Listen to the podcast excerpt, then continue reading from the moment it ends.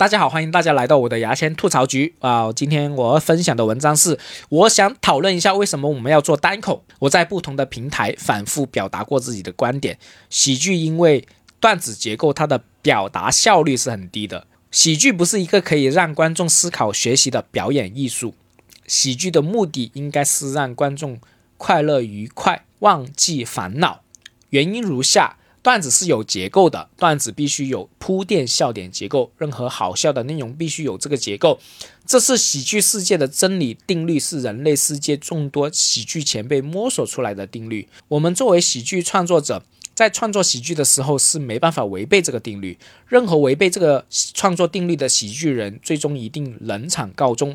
由于段子结构，一个段子只能表达一个小点。他的表达注定不能丰富，不能复杂，所以用喜剧去表达事情效率是很低的。如果你尝试去用喜剧表达深度的事情，他会很吃力，吃力不讨好。我到现在都认为，那些口口声声说喜剧需要深度、喜剧需要有启发性的观众们，单纯是一群懒得自己思考，希望别人一边逗笑他，他一边帮他思考的自恋 low 逼。如果你作为喜剧创作者，自恋的认为喜剧可以表达深度，可以启发观众。你也是单纯没有花时间思考喜剧的本质。你单纯是自恋的认为喜剧是自立的表达而已。好了，坏话说够了，我现在讨论一下为什么要做单口这个事情。现在中国喜剧表演有很多的类型了，单口、慢才、即兴、短剧、默剧等等等等。我尝试过做慢才，尝试过做个人短剧，尝试过去参加即兴的小活动。我全部试完一轮，思考了一轮，我发现我最热爱、最喜欢的还是在单口。我创作过那么多类型的喜剧，只有单口让我在整个过程中充满了热情和激动。我在创作单口段子会兴奋，我会第一次上台试，我会因为第一次上台试新段子而紧张。我会在试验成功了自己的新段子而开心，我会在打磨自己的段子充满成就感。我即使讲了一百遍段子，我也会非常愉快。当我表演完我很喜欢自己的段子，观众。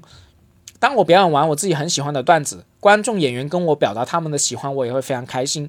我觉得这些观众懂我，这些演员懂我，我会充满了干劲，继续投入新的创作里。我思考为什么喜剧那么多类型，我要做单口演员，唯独是单口呢？我在一个博客里听见个喜剧演员史密斯表达的一个观点，他说单口喜剧演员是作家，漫才是艺人。短短一句话道出了单口的本质。漫才由于吐槽装傻结构，它可以纯好笑，但是没办法承载表达。单口由于喜剧创作方式多样性，可以更加自由，它的表演形式更适合表达。我觉得我们选择单口演员，是因为我们选择做一个作家，我们渴望表达，渴望跟大家分享我们的表达。我们内心有个愿望，我们的表达你们认同吗？你们喜欢吗？我们非常希望你们也认同我啊。那么单口是不是真的不能表达深刻的思考呢？我们讲单口的目的，我们讲单口的目的真的是为了逗笑观众吗？就是那么简单吗？为什么我们依然唯独选择单口呢？如果是那么简单的话，对不对？为什么我们不做其他的喜剧形式呢？比如说慢才不是更能逗笑观众吗？这里我要说一个例子，当我们想到段子的思考性，首先会想到肯定是乔治卡林。乔治卡林在他的段子里陈述了自己非常多思考性的段子，一个访谈里。主持人问他：“你的段子那么有思考性，是不是为了启发观众、改变观众想法？”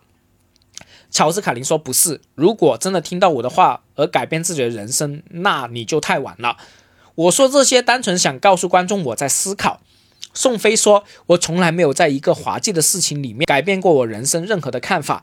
我看乔治·卡林的表演，单纯改变了我对喜剧演员的工作态度。”你看，即使是乔治·卡林，也不会觉得自己段子可以改变自己观众的想法，也不会启发观众的思考。乔治·卡林做单口的目的，单纯是为了展示自己的思考，他渴望跟人家分享，渴望自己的分享观众能认同他。我发现好笑原来不是我们做单口的目的，表达才是我们做单口的目的。好笑是我们表达想法的技巧。我们做单口不是为了启发观众，不是为了改变观众的想法，我们是希望利用好笑的事情、好笑的段子吸引观众的注意力，听我们说话，听我们表达，分享我们的表达。我们要看看我们的表达，我们要看看我们的表达，观众会不会也很喜欢，也很接受？希望由此找到一群认同我们的观众。之后我们的努力。之后我们努力找到更多跟我们思考同频的观众，越多越好，会在我们整个职业生涯里，我们会在我们整个职业生涯里跟这一群人分享我们的表达，仅此而已。我们做单口不应该努力好笑啊！我们的目的并不是为了让自己变得更好笑，我们应该努力让自己的好笑能力包装好自己的表达，吸引观众听进我的表达，吸引一群懂我的表达的观众。毕竟我们是作家，不知道你觉得我说的对不对呢？